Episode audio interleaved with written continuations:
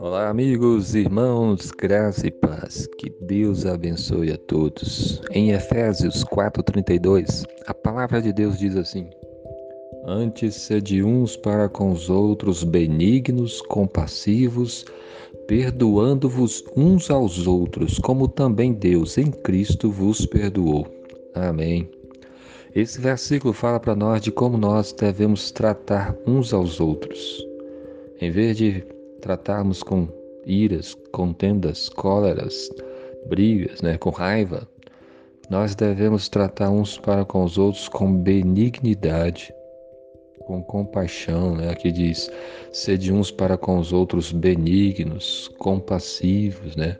Benignidade tem a ver com misericórdia, tem a ver com bondade, tem a ver com você tratar a pessoa com de uma forma benevolente.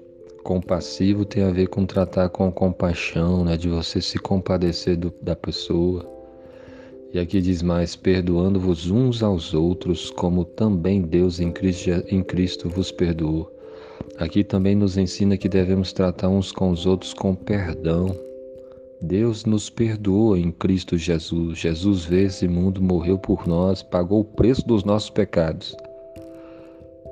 E, e por meio dele Aquele que se arrepende e crê, recebe do Senhor o perdão.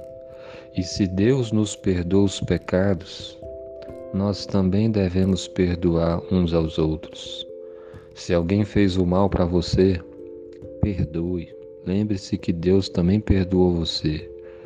Se alguém falou mal de você, se alguém xingou você, se alguém fez fofoca com seu nome, Tenha compaixão e perdoe. Ore por essa pessoa, interceda diante de Deus, peça a Deus para abençoá-la, para dar entendimento a ela e para, que ela faça a vontade de Deus também. Então, Deus quer que nós hajamos, que cada um de nós haja dessa forma, com, com benignidade, com compaixão, perdoando uns aos outros, como também Deus em Cristo vos perdoou. Que Deus abençoe o seu dia. Amém.